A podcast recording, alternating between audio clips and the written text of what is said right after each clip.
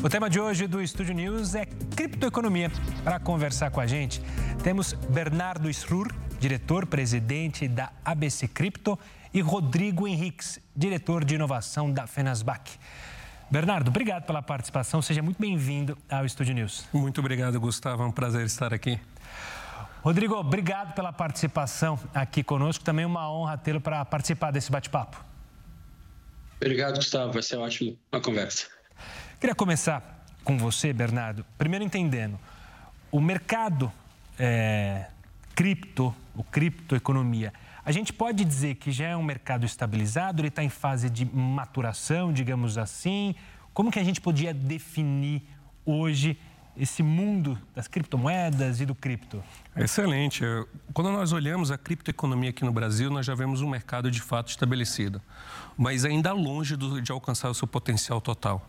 Então, nesse momento que nós temos, sim, é um mercado hoje nacional pujante, né? nós temos muitos operadores, nós temos empresas, nós já, já, já temos uma criptoeconomia real no Brasil, vamos colocar assim, realmente com poder de circulação muito grande, mas ainda está em fase de desenvolvimento. Então, agora, essa etapa que nós estamos, essa etapa de evolução, de evolução regulatória que nós estamos é, trabalhando aqui no Brasil e vendo e cada vez mais consolidar, é a etapa principal para que esse setor cada vez mais desenvolva e traga cada vez mais complementariedade aqui ao sistema financeiro tradicional que nós já temos estabelecido. Claro, você falou em regulação, eu quero puxar isso daqui a pouquinho, mas antes, Rodrigo, para a gente entender também quem está em casa e ouvir é, de você, quando a gente fala em criptoeconomia, acho que o pessoal de casa vai ligar, obviamente, criptomoedas, é Bitcoin, Ethereum, essa coisa. É só isso, digamos assim? A gente, quando a gente fala em criptoeconomia, está falando só de novas moedas, moedas digitais, ou tem mais envolvido? Acho que essa pergunta é maravilhosa para começar, porque acho que tem muito mais do que isso. Um, até o termo criptoeconomia é um dos termos que a gente pode usar para falar desse espaço, desse mercado novo. Um, economia digital ou finanças tokenizadas também são termos que são usados uh, para endereçar aspectos do que está sendo construído. Uh, o que a gente tem, na verdade, acho que é um pulo de digitalização de toda a sociedade que chegou na economia, que chegou no mercado financeiro, que chegou nas estruturas bancárias. Então, você está num momento de criação de moeda digital. O Brasil, inclusive, é um dos líderes desse, desse movimento. Né? O Real Digital, que agora está batizado como né, um projeto chamado DREX. Uh, mas os ativos financeiros também estão sendo digitalizados.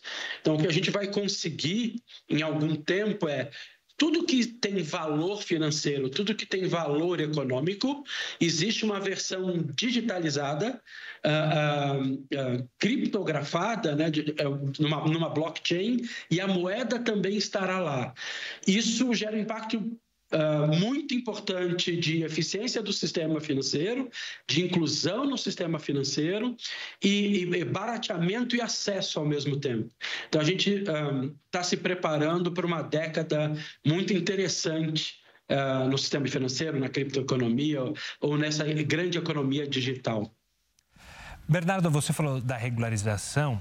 É, as criptomoedas em si, quando surgiram, principalmente o Bitcoin, tinha o grande lance de justamente não ter lastro, não ter a questão do Banco Central, não precisar de um Banco Central para se negociar. É, isso brilhou os olhos de muitos entusiastas da tecnologia. A regularização, ela afasta isso, ou seja, é, eu vou precisar do Banco Central de algum país ou não para fazer essa negociação? Ou o que, que seria essa regularização? Qual é o objetivo justamente aqui no mercado brasileiro? É para evitar golpe, evitar fraude? Como funcionaria? É um passo natural de todo mercado, né? Todo mercado ele começa a ter seus usuários, ele começa a ter seus clientes, suas movimentações e com isso busca-se cada vez mais solidez. Nessa busca de solidez, naturalmente, vem trazendo aqui o, o governo, né? O Estado tem um papel importante de trazer regras e criar ali controles para evitar, por exemplo, falências, para evitar o mau uso daquela tecnologia ou do setor em si. Né? Então, quando nós observamos a criação da criptomoeda Bitcoin, por exemplo, ela nasceu com um objetivo específico, não de afastar o Banco Central, mas de ser a primeira moeda, vamos dizer assim, da internet. Que você pudesse ter essa transição de valores pela internet de forma global. Isso evoluiu. Isso evoluiu, nós não temos só o, o Bitcoin, a sua tecnologia termina sendo aplicada para muito mais coisas. E o que nós observamos hoje é uma grande possibilidade de utilizar tecnologia por trás dessa criptomoeda, né, que é considerado chamado blockchain, para incorporar o sistema financeiro, para incorporar o sistema, o mercado de capitais e com isso aumentar a eficiência. Então nós estamos vivendo justamente num ponto onde a sociedade anseia por mais segurança, onde os nossos clientes, os clientes da criptoeconomia, aqueles que utilizam a criptoeconomia no seu dia a dia, necessitam trazer maior segurança. As empresas também precisam de uma maior segurança jurídica para poder realizar suas operações. Então, com isso, é natural que se discuta uma regulação, é natural que se discuta a regulamentação do setor e que isso provoque justamente a inclusão que o Rodrigo falou. Nós temos um momento de entrada da criptoeconomia no mercado financeiro tradicional.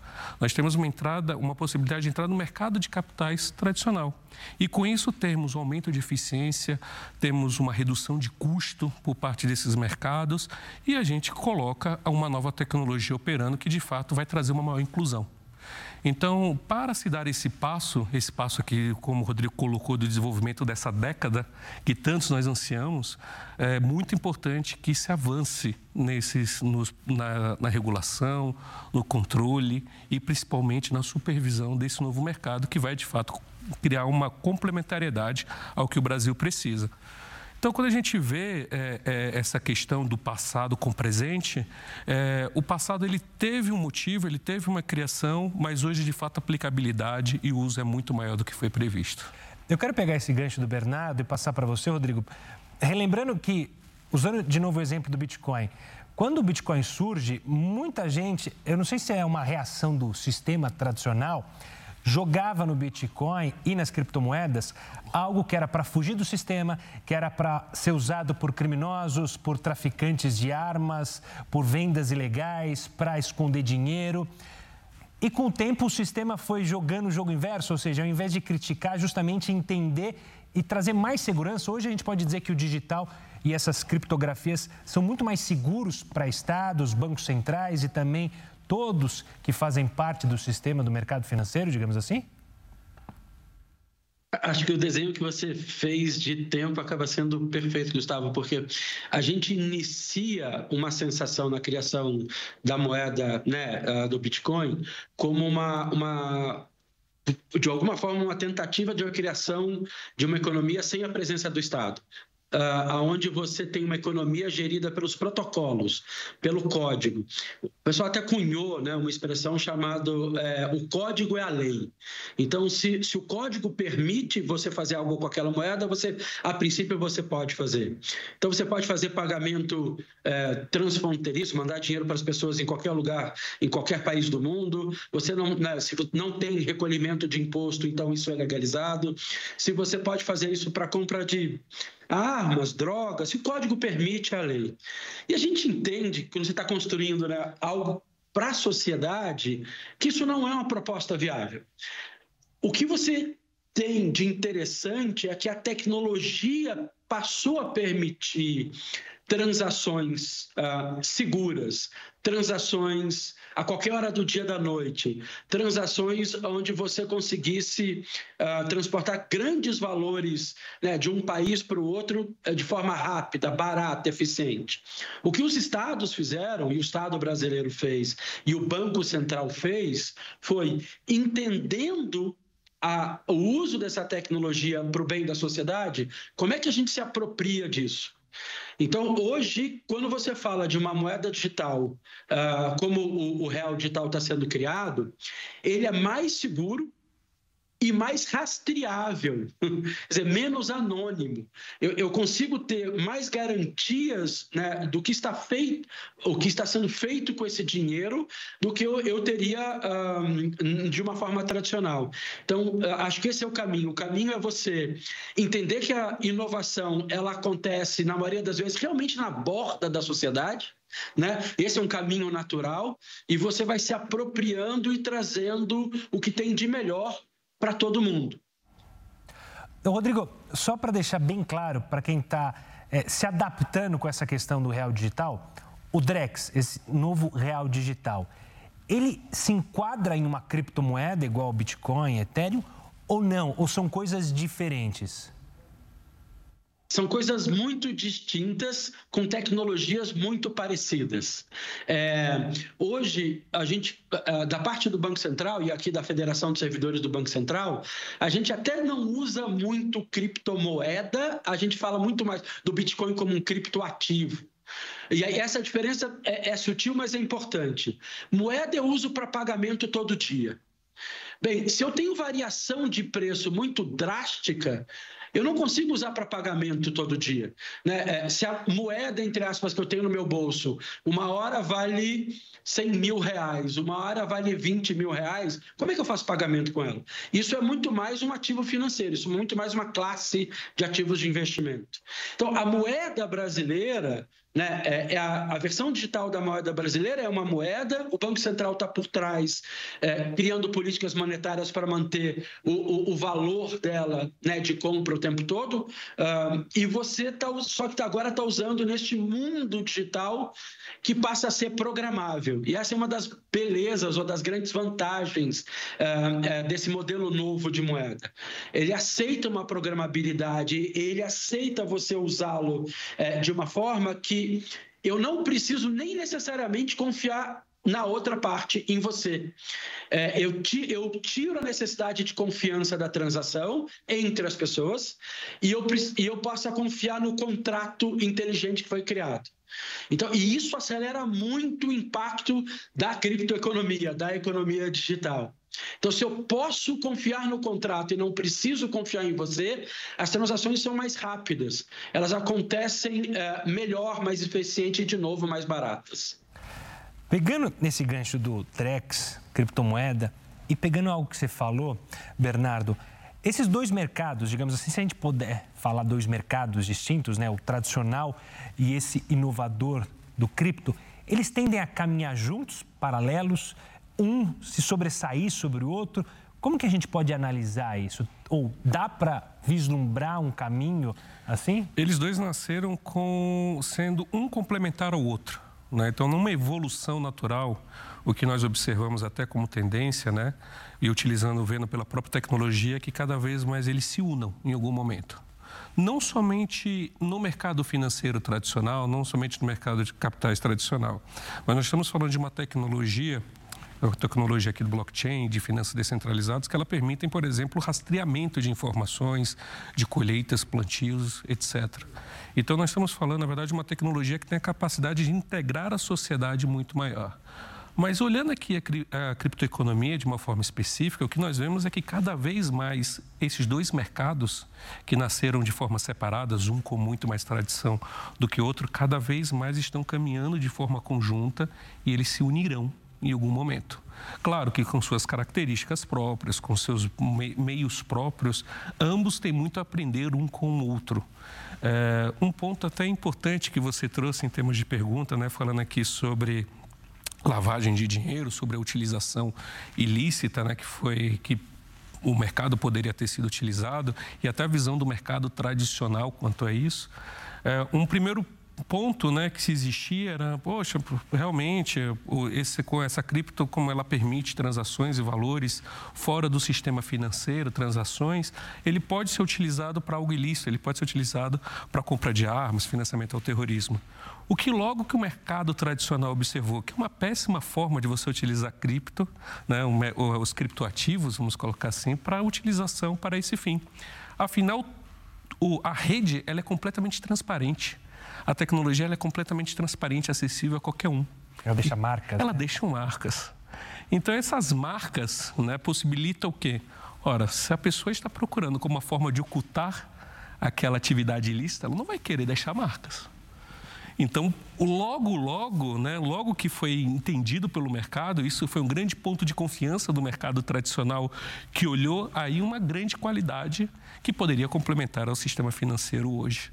Então, hoje, quando nós observamos a movimentação do mercado, nós temos um volume muito, muito, muito irrisório e totalmente transparente de operações ilícitas. Estamos falando ali, eu acho que na última estatística da Tia Análise, que é um grande player do mundo, né, que faz estudos até voltados sobre o tema, se eu não me engano, foram 0,25% das transações. Muito, muito poucas transações que foram utilizadas por algum fim ilícito ou de risco, assim por se dizer. Então, quando nós vemos essa grande capacidade que tem a, a tecnologia, né, vemos a, a como é que ele pode complementar, como ele pode aumentar a eficiência, aumentar a transparência do mercado financeiro tradicional. E com isso, né, aplica, ah, criando as aplicações, como o Rodrigo colocou, trazendo aqui, olhando para o mercado financeiro tradicional, o que, que nós temos de benefício?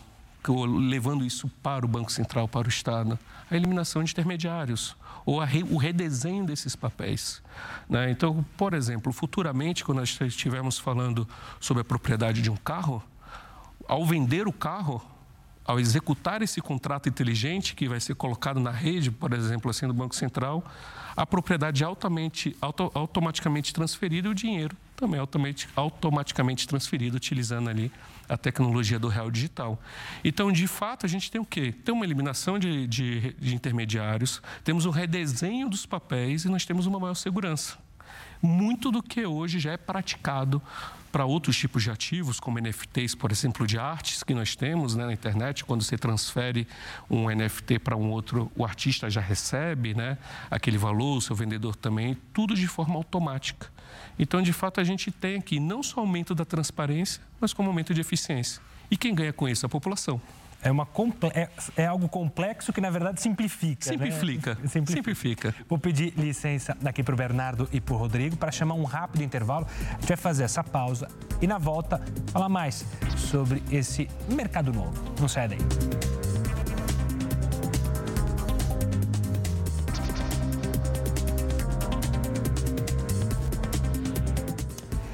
Estúdio News está de volta. Eu sigo aqui com Bernardo Srur, diretor-presidente da ABC Cripto, e Rodrigo Henriques, diretor de inovação da Fenasbac. Rodrigo, eu vou fazer uma pergunta que acho que muita gente em casa tem na cabeça pela questão do mercado tradicional. Quando a gente fala em uma moeda, a gente sempre relembra que tem que ter, ou Antigamente, a história dizia, né? É preciso ter lastro, é preciso ter confiança. O governo normalmente tem reservas em ouro, ou tinha reservas de ouro, para dar credibilidade, para dar confiança àquele papel de moeda que circula. Com o digital, como é que é? Por exemplo, o Drex. É, é, qual é o lastro dele? É a confiança? É no real tradicional? Isso acho que ainda deixa muita gente com o cabelo em pé. Muita. É, e é, é uma oportunidade de poder uh, falar um pouco mais e explicar. Uh, de vez em quando eu gosto de falar que o Drex é o real que nunca vai ver o sol. Ele é a moeda, ele só nasceu num outro mundo, ele não nasce no mundo físico, ele nasce no mundo digital. Então, quando a gente vai falar de real digital ou de Drex, a gente está falando do real, com todas as características da moeda que a gente conhece. Então, as pessoas perguntam quanto vale um Drex em reais? Ela fala, o Drex é o real, o real digital é o real, ele, ele vale um, porque ele é só uma forma diferente. Então, do mesmo jeito que uma moedinha, uma pratinha, né? ela é uma forma diferente da nota, o real digital, ele é uma forma diferente de real, mas ele continua sempre valendo um. E a pergunta é, é, qual, qual é a base que tem? Por que, que ele tem valor? Bem, as moedas emitidas pelo Estado, pelo país, pelo Banco Central, é, elas têm valor na confiança que você tem no país. Então, nesse, nesse circuito de um país, ele emite moeda baseado na economia que ele tem, no crescimento econômico que ele tem e na capacidade dele de recolher imposto. É, é isso que baseia o valor de uma moeda. Então, quanto mais ativa é a economia de um país, quanto mais uh, os outros países têm interesse em comprar e vender com o Brasil, mais valorizado fica o real. Uh, a gente não tem mais a base ouro, como você falou, né? Os países eles não, eles não juntam mais barras de ouro para tentar é, provar que aquela moeda impressa tem um valor vinculado ao ouro. Mas, mas tem na política monetária. Então, uh, o, o real digital vale tanto quanto o real, que é diferente do que a gente chama de criptomoeda. A criptomoeda, ela, de forma geral, ela vale o quanto as pessoas estão dispostas a pagar naquele momento. E você não sabe uh, qual é o valor real dela. Um, enquanto a gente tem esse mercado, como o Bernardo falou, em informação, crescendo, mas em informação, você pode ter muitas variações de valor de uma criptomoeda. Então, você precisa ser normalmente um investidor chamado qualificado para ter alguma segurança de pegar um ativo financeiro desse que pode ter grandes ganhos, mas pode ter grandes perdas. O real digital não. O real digital é essa outra categoria. É a, é versão do real que a gente conhece, é, que nasceu nos computadores e vai ser usada nos computadores e nos celulares a vida inteira. Bernardo, queria entender um pouco mais. Você citou um númerozinho pequeno de é, criptoativos que são, foram usados ou estavam sendo usados para ilicitudes.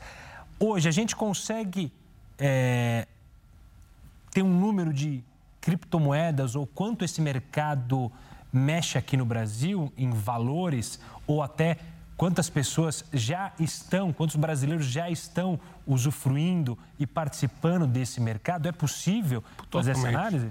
Totalmente. A gente está falando de um mercado aqui nacional que já movimentou de 2019 até julho deste ano mais ou menos um pouco mais que meio trilhão. Nós estamos falando de 600 bilhões de reais.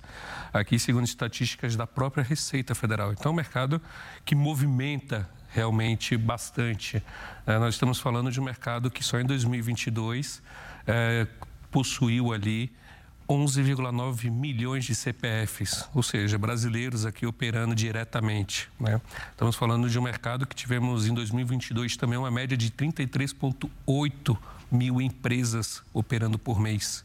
Então, nós estamos falando de um mercado realmente consolidado no Brasil, né? E um grande ponto né, que eu acho que faz com que esse mercado no Brasil se torne tão atrativo e se torne uma das grandes referências no mundo, segundo algumas estatísticas, né, trazidas até pela própria Tia Análise, coloca o Brasil como nono colocado no mundo em termos de adoção de criptoativos, né, à frente aí de países bem avançados sobre o tema, como é, Japão e, e... Em grau de comparação, Brasil e outras nações do mesmo porte ou do mesmo grau de economia, a gente está perto está distante, ainda pode crescer muito? Ah, veja, aqui como mercado financeiro tradicional, você tem ali entre os top 5 uma grande, um grande passo para os demais. Né? É, então, nós temos ali a, a, a os Estados Unidos e a China ainda como sendo grandes consumidores do mercado de criptoativos aqui no mundo e naturalmente você tem é, outros países ali olhando como União Europeia, que fazem parte da União Europeia, também consumindo a criptoeconomia. O Brasil está entre aqui os top 10, né, atualmente em nono colocado em termos de adoção, ou seja, que utiliza, movimenta. Né? O brasileiro tem uma característica especial que ele não só compra e mantém em carteira, não compra como uma forma de investimento, ele utiliza ele utiliza isso para um pagamento, ele utiliza é, eventualmente trocando por outro tipo, por outro tipo de cripto, para ter acesso, por exemplo, a, a, a, partes específicas do time de futebol dele, que são outros tipos de cripto, ou seja, ele termina utilizando isso no seu dia a dia. Então, a adoção pelo brasileiro de cripto é muito, muito, muito forte. Isso se dá pela característica brasileira de, de nós gostarmos de tecnologia. Né? Você vê o sucesso do Pix. Né? O ah. Pix foi um sucesso porque era uma forma totalmente digital, tecnológica de você integrar a sociedade. Aqui, a criptoeconomia não é diferente. Então, hoje nós temos um setor aqui no Brasil realmente forte, né? Quando a gente observa até impostos, em termos de impostos, aqui uma pesquisa exclusiva aqui da Bcrypto, que nós encomendamos ano passado com a LCA Custódio, estamos falando de um setor que já arrecadou 314 milhões de reais somente em 2021. E a gente vê agora, 2022, voltando aqui com bastante, eh, com bastante força também. Bernardo, você fala sobre esses números e, e sobre o quanto ele pode crescer o mercado. Isso, obviamente, tem feito muita gente se interessar. É por isso que tem muita gente caindo em golpe. O que, que acontece que a gente vê invariavelmente muitas pessoas que não conhecem tentando entrar, falta de conhecimento, é preciso se preparar, ler, entender, ver um programa como esse para poder de fato entrar nesse mercado? Fundamental, fundamental. É, a gente precisa entender uma coisa, né? Antes de você investir, antes de você fazer, realizar a compra de um ativo, qualquer que seja, né? Antes de você utilizar uma tecnologia, muito importante que você antes estude sobre ela. Entenda como funciona. Né? Um segundo ponto, né, que antes de entrar, eu acho que é muito importante hoje, como aqui até o Rodrigo colocou, nós temos uma gama de diferentes criptoativos. Né? Nós conhecemos o Bitcoin, por exemplo, que é lastreado em confiança da própria tecnologia. Né? Nós temos outros tipos de criptoativos que são lastreados, por exemplo, em dólar, em ouro, ou seja, tem um outro tipo de precificação pelo mercado. Né? Nós temos aqui criptoativos, por exemplo, que são representações de parcelas de ativos reais, né, dívida, títulos da dívida pública, entre outros. Então, antes de você entrar, depois que você entendeu como funciona o mercado, é muito importante estudar quais são os tipos de criptoativos que você deseja ter acesso. Terceiro ponto, buscar aqui uma empresa para fazer, fazer essa compra, onde você vai poder fazer esse investimento. Né? Então, aqui é muito importante fazer uma pesquisa na internet, entender se a empresa está constituída no Brasil, se tem seus administradores aqui, entender que esse é um mercado que não é um mercado que vai promover lucros exorbitantes, né? então aquelas promessas de ah, 30% ao ano, né? 10% ao mês de rendimento são bem em reais. Né? E aqui, assim como tem no mercado financeiro propostas como essas que são realmente estranhas, o mercado de cripto também não é diferente. Então, escolhendo esses três pontos básicos, entendendo o mercado, escolhendo qual, qual que é o portfólio né, da sua da sua, do seu investimento, para, para que, que você vai utilizar. E por último, escolhendo aqui uma empresa, uma empresa realmente segura e de confiança que pode contar com a Bicripto nesse sentido. Lá nós temos a lista de todos os nossos associados, são associados que seguem é, é, rigidamente os nossos códigos de conduta e nossa própria autorregulação. Pode ali fazer seu investimento, com certeza você vai ter uma experiência muito boa. Claro. Ô, Rodrigo, é, eu estava perguntando aqui da pessoa física para o Bernardo. É, a gente, quando fala em Banco Central, em Drex, é, recentemente, né, o governo federal é, até falou sobre a possibilidade de negociar com países como a Argentina e até países do BRICS é, numa moeda sem ser o dólar. Pode ser um caminho a moeda digital ser usada também para negociações de grandes empresas, de países? Esse é um caminho? Ou já está sendo um caminho? Se o já está sendo feito e eu nem estou sabendo? É, acho que a, a, beleza da moeda digital é aonde ela vai ser usada. E você está certo na, na determinação ou, ou lembrar que ela está sendo explorada em várias vertentes, de várias maneiras. Você tem, sim, muitos pesquisadores e muitos países olhando as moedas digitais como possibilidade de estabelecer contratos diretos entre né, as suas mercadorias uh, e os compradores, sem necessariamente passar pelo dólar. Uh, uh, o, o, Brasil discute essa possibilidade, a Argentina discute essa possibilidade, a Índia, a Suíça, mas esse não é o motivo pelo qual o Brasil está criando a moeda dele. E isso o Banco Central tem deixado claro. Quando você trata de tecnologia, uma das coisas importantes da gente lembrar é não é porque a tecnologia permite que aquilo possa ser feito que você vai fazer. Né, o Bernardo trouxe, você trouxe ah, no começo da nossa conversa, uma discussão de anonimato nessa tecnologia. Então, essa é uma tecnologia que pode tentar gerar um, um, um anonimato extremo, ao mesmo tempo que ela pode gerar rastreabilidade extrema. Nenhum dos dois a sociedade está disposta. Né, eu, ah, eu, eu, não quero nem que uh, eu possa, né, você elimine a possibilidade de que a gente saiba o que as pessoas fazem com o dinheiro dela, nem que o tempo todo alguma entidade, o Estado, ou mesmo entidade privada, veja tudo que eu faço com o dinheiro o tempo todo. Acho que a moeda, ela, o Drex, ela vai ser usada, o real digital, ela vai ser usada em algum momento para remessas internacionais, né? É, para que eu possa mandar dinheiro para fora do Brasil. É, em algum momento você vai pesquisar e vai tentar entender que ganhos você tem em estabelecer contratos grandes com compradores de soja, carro ou mesmo exportação de software na moeda local, digitalizado, ou melhor, em reais digitais. E o mercado vai decidir, a sociedade vai decidir se isso é benéfico, quer dizer, que ganhos eu tenho em usar essa moeda. mas vale lembrar que os Estados Unidos também entrou né, nessa corrida de moedas digitais, também tem olhado de perto a ideia da emissão de um dólar digital e, eventualmente, o mercado acabe adotando e mantendo esse padrão de comércio internacional em dólar.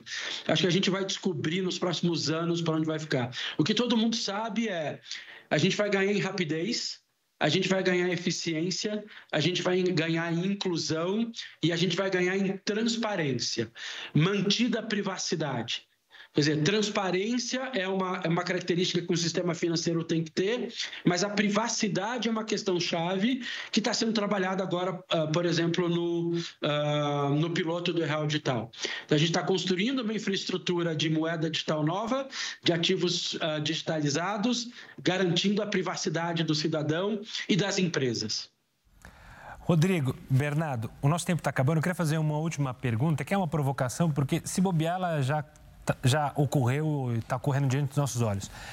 Mas o papel, o real, a moeda, que mal e mal a gente coloca a mão no bolso hoje para pegar, porque tudo você usa é, aproximação, você faz Pix, ela está de fato com os dias contados? Ou ainda assim, vou relembrar, fiz uma viagem recente ao Japão, lá todo mundo usa moeda, todo mundo usa papel. Está com os dias contados ou não? Qual que é a sua avaliação? Começando com o Rodrigo. É, eu, eu, adoro quando a gente uh, tem essa conversa e o pessoal fala assim, por exemplo, o cheque. O cheque acabou, não existe mais cheque. Até o momento de você ir um pouco mais para o interior do Brasil, um pouco mais para o agro e entender que o cheque é bastante usado em alguns momentos. Uh, então, o que eu acho é que você vai reduzir com o tempo bastante o uso do papel moeda, mas acabar, não. Do, do, mesmo jeito que você existe um caso de uso específico, uma necessidade específica, em algum momento, até hoje, para a gente usar um cheque, eu acho que daqui a 10 anos ou daqui a 20 anos, a gente vai ter alguns momentos específicos que você vai querer sair com a nota no bolso. Você vai querer acampar perto de uma cachoeira, onde você não sabe se você vai conseguir manter bateria do seu celular, e nesse momento você vai agradecer de poder sair com notas no bolso e fazer compras no meio do caminho. Bernardo, para não ficar a mesma pergunta, quer dizer, no final das contas, a tendência é que o digital tome gosto, o brasileiro cada vez caia mais. de fato, mergulhe de cabeça cada vez mercado? mais, cada vez mais. E eu vejo que com a iniciativa do Banco Central, uma iniciativa maravilhosa de criar o Real Digital, né, o Drex, eu vejo que é mais uma oportunidade do brasileiro ainda conhecer mais o universo cripto e utilizar cada vez mais o universo cripto. Estamos falando de um futuro próximo, onde o brasileiro vai ter na sua carteira digital, né, como a gente chama, não só a opção de seu cartão de crédito e de, de outras funções, mas também ali o, sua, o seu real digital. E ao utilizar o real digital, ele vai automaticamente pensar, bom, se a tecnologia é bem próxima, né, se a utilização é bem próxima, por que, que eu não posso também utilizar outros tipos de criptoativos? Então, de fato, a gente vai ter uma inclusão promovida até por parte como efeito colateral positivo, né? De, dessa utilização, a inclusão de ainda mais pessoas aqui na criptoeconomia. Eu acho muito importante ressaltar, até pela pergunta anterior, uma coisa muito importante. É muito importante que o Banco Central continue com iniciativas que visem levar o real para a população. Né? Então, não creio também que o papel vai deixar de existir. Não, mas eu creio que a população vai ter mais acesso ao real com diferentes formas, com diferentes tipos, com diferentes possibilidades. Ainda assim, no Brasil, a gente tem uma grande população que não tem acesso à moeda, né, e termina vivendo ali com as chamadas moedas sociais, né, que são moedas locais criadas em formas de vale, que são em formas de troca. Então, aqui, cada vez mais, o Banco Central preocupado com esse processo de inclusão e trazendo essa tecnologia para criar realmente essa inclusão. E, com isso, a criptoeconomia também cresce. Bernardo, obrigado pela participação. Foi um Muito prazer tê-lo aqui. Muito obrigado, Gustavo. Rodrigo, obrigado pela participação. Sempre uma honra tê-lo aqui para a gente conversar. Obrigado, Gustavo. Obrigado, Bernardo. Estúdio News de hoje fica por aqui. Eu conversei com o Bernardo Strur, diretor-presidente da Becrypto, e Rodrigo Henriques, diretor de inovação na Fenasbac. Você já pode acompanhar essa entrevista lá no nosso canal no YouTube, no Play Plus e também pelo nosso podcast. Eu te espero no próximo programa na semana que vem. Até lá!